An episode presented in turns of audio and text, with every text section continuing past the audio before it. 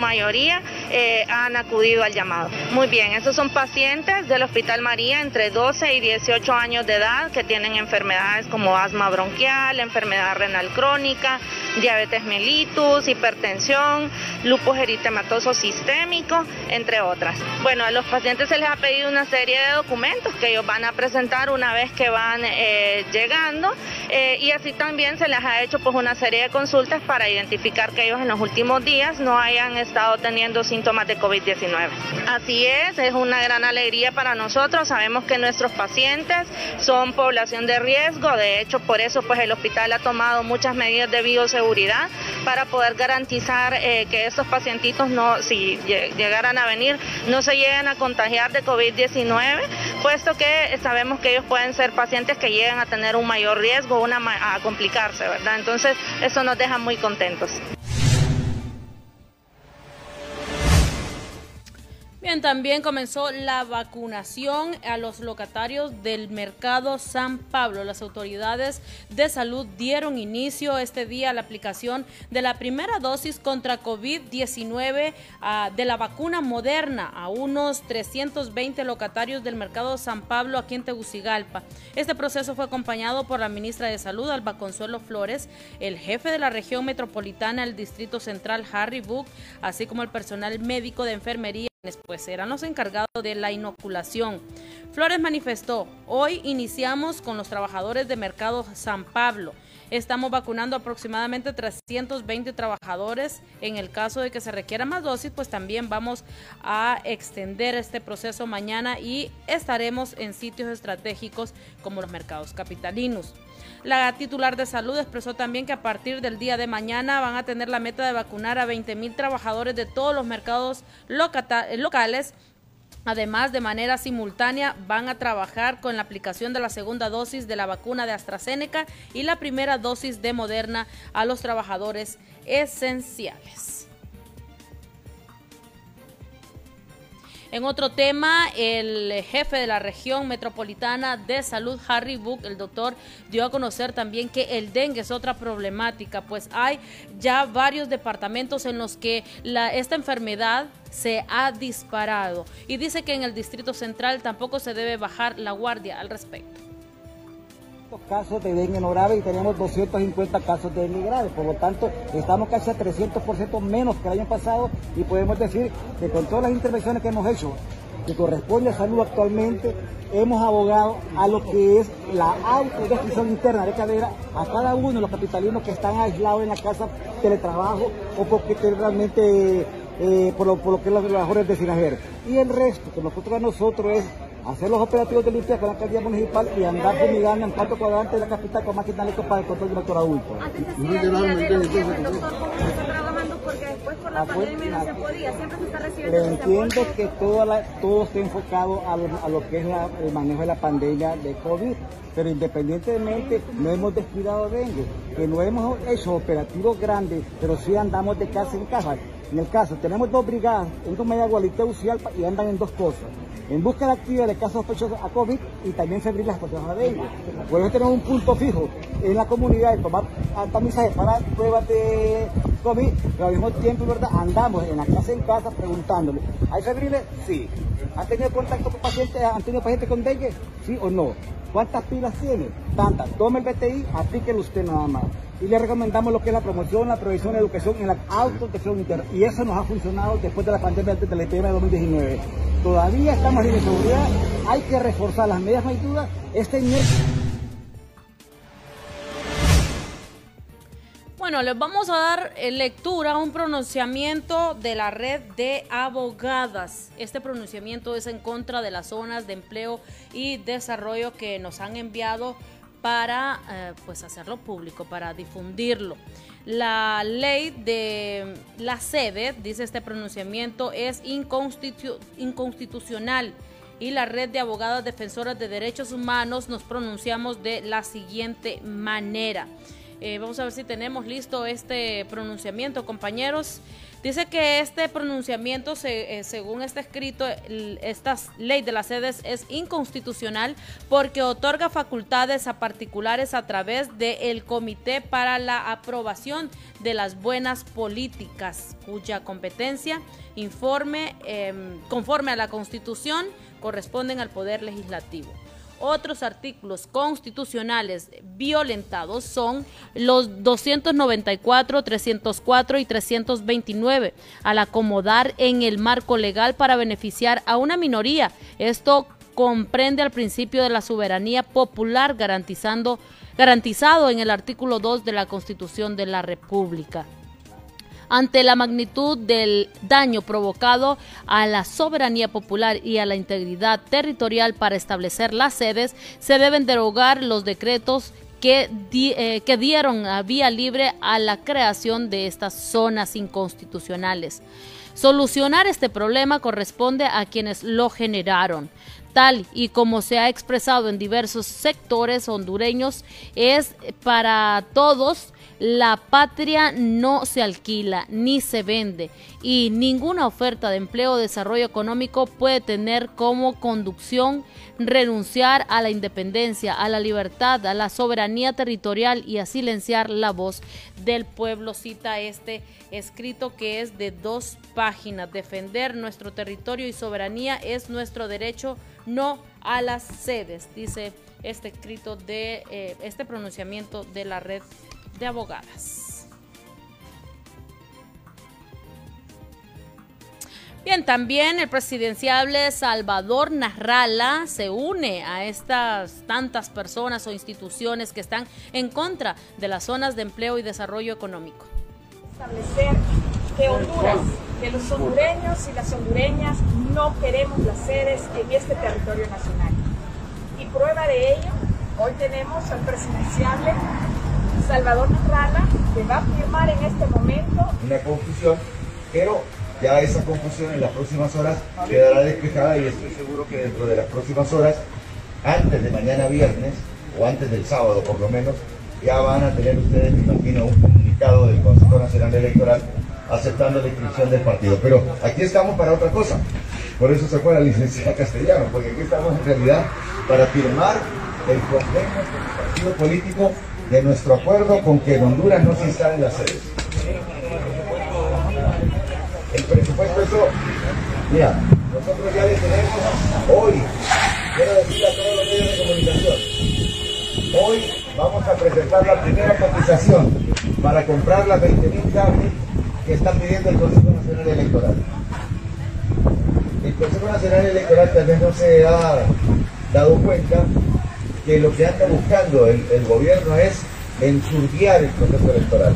Nosotros les vamos a ayudar y les vamos a presentar unas tres o cuatro cotizaciones y estamos dispuestos también a pagar la preparación de nuestra persona en mesa para que participe y enseñe cómo funcionan las tablets para poder hacer la transmisión de las actas electorales.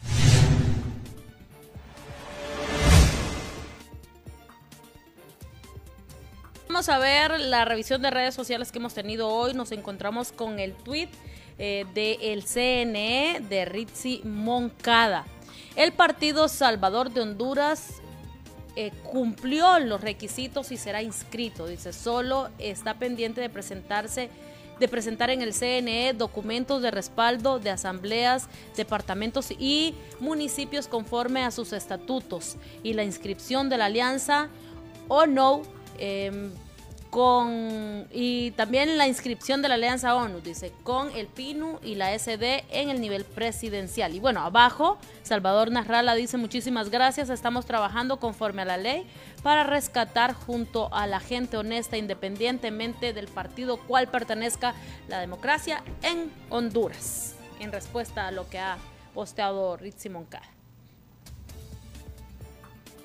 En otro tema, los diputados nacionalistas han confirmado que no es posible aprobar el presupuesto que está solicitando el Consejo Nacional Electoral para las elecciones generales del próximo 28 de noviembre, pero sí van a aprobar, dice, 500 millones de lempiras. Hay negocios ya amarrados, no encuentro otra respuesta para que cuatro meses antes de las elecciones queramos venir a poner en riesgo el proceso electoral general. Yo le hago un llamado al Consejo Nacional Electoral para que se sienten y empiecen de verdad a pensar en el proceso democrático, en transparentar el proceso democrático. Es más, hay una tarea que ustedes no han ejecutado. Yo le digo, el Consejo Nacional Electoral nos ha dejado un mal sabor de boca en las elecciones internas y vamos encaminados ahora a las generales también con todo esto que están haciendo siéntense con el Registro Nacional de las Personas a ver cómo se va a depurar el censo. En eso deberían de estar trabajando, no viendo cómo hacen negocios en la compra de unas tablets que yo le digo, viene a poner en duda realmente el proceso electoral general. Como partido jamás nos vamos a poner a tecnificar y a transparentar el proceso electoral, pero no de esta manera, cuatro meses de las elecciones generales. electoral es la concejal Rixi la misma que en febrero y marzo dijo que no era necesario el TREC para garantizar la transparencia y que era la mejor forma de, transparentar el proceso era que se leyera acta por acta de las que venían de las urnas eh, eh, de, los, de los niveles, de los diferentes niveles electorales. Y ahora, ¿por qué cambia el discurso? ¿Por qué esperar hasta última hora también para emitir esta compra? cuando el Consejo Nacional Electoral ha tenido su presupuesto aprobado. Y si era tan necesario para garantizar la transparencia del próximo proceso electoral, ¿por qué no lo contemplaron en el presupuesto que ya tienen aprobado e hicieron la licitación transparente para adquirir este equipo que es tan necesario según ellos para transparentar el próximo proceso electoral? Para el analista Olvan Valladares, negarle los recursos al CNE, Consejo Nacional Electoral, para las elecciones es jugar con una dinamita. Escuchémoslo. Los partidos políticos en este momento no están jugando con fuego, están jugando con dinamita, porque la dinamita explota en algún momento. La negación de los recursos suficientes para llevar a cabo las elecciones y que el Consejo Electoral funcione adecuadamente es un imperativo y debe hacerse de manera urgente. Esto nada más es el producto de lo que han venido jugando durante muchos años. Es la imposición arbitraria y es la dictadura en función. Ahora estamos viendo, entendiendo lo que el Partido Innovación y Unidad estaba advirtiendo, que el poder absoluto corrompe absolutamente. Y eso es lo que está ocurriendo en este momento.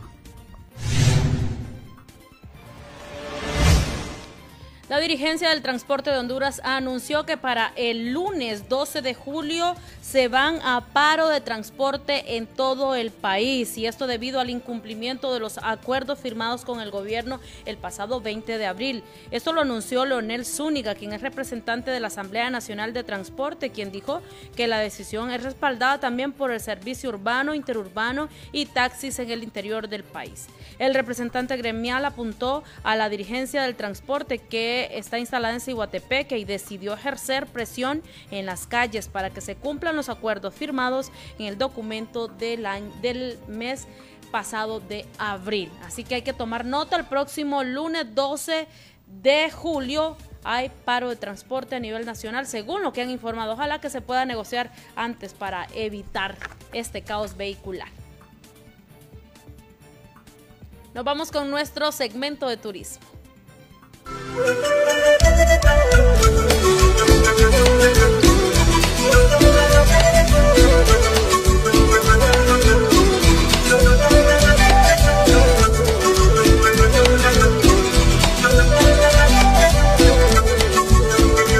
Este día inician los vuelos directos entre la ciudad de Nueva Orleans, Luisiana y San Pedro Sula, Honduras. Esta nueva ruta marca el único vuelo sin escalas entre el Aeropuerto Internacional Louis Armstrong de Nueva Orleans y Honduras. Una de las comunidades más grandes e importantes de hondureños en Estados Unidos se encuentra en la ciudad de Nueva Orleans. Por eso es tan importante tener una conexión directa desde esa ciudad hacia Honduras, comentó Nicole Marder, ministra de Turismo. Con esta nueva ruta de viajes directos, muchas familias podrán tener una mejor comunicación y facilitará sus viajes, una buena oportunidad para volver a visitar a sus familiares y amigos, así como disfrutar de los hermosos destinos turísticos de Honduras. Durante los meses de cierre de fronteras internacionales, la aerolínea estadounidense que ofrece este nuevo servicio, Spirit, organizó vuelos humanitarios repatriando a más de 22.000 personas entre los Estados Unidos y nueve países, uno de los principales siendo Honduras. La aerolínea también ayudó a las personas afectadas por los huracanes ETA y IOTA, operando vuelos humanitarios, transportando cientos de cajas llenas de artículos esenciales donados por organizaciones locales y la comunidad hondureña en Florida. Para Maya TV Noticias, Federico Trejo.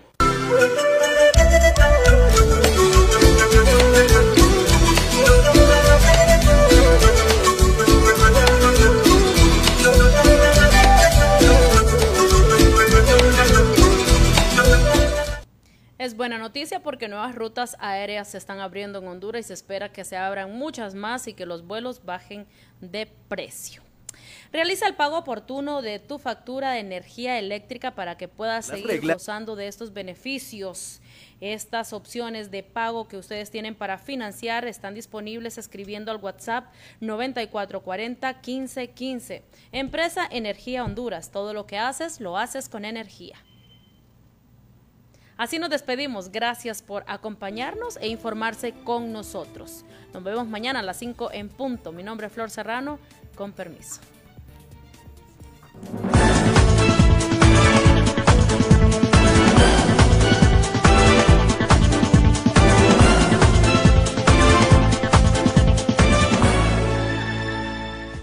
El director general de la policía de Haití, Leon Charles, anunció que cuatro supuestos asesinos del presidente fueron abatidos durante un tiroteo y otros dos fueron detenidos en un operativo llevado a cabo cerca de la residencia de Moisés.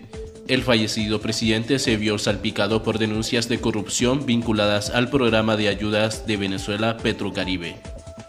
Los equipos de búsqueda y rescate en el edificio Champlain Tower South, derrumbado en Miami-Dade, hallaron otros seis cuerpos entre los escombros en las últimas horas, lo que eleva a 60 la cifra provisional de muertos. Sin embargo, dieron por concluido un trabajo que ya era lamentablemente inútil con 80 desaparecidos.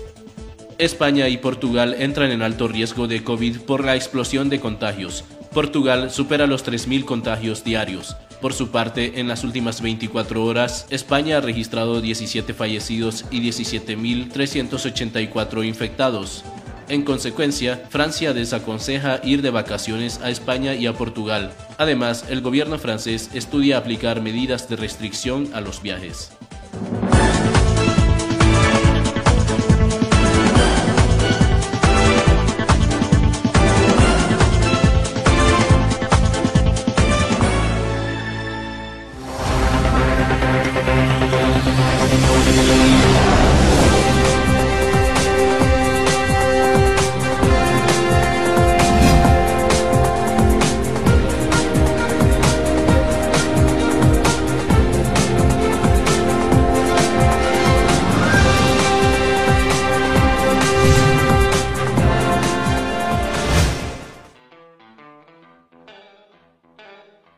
Tal amigos? Soy Marlon Osorio. Los invito que sábado a sábado disfruten con nosotros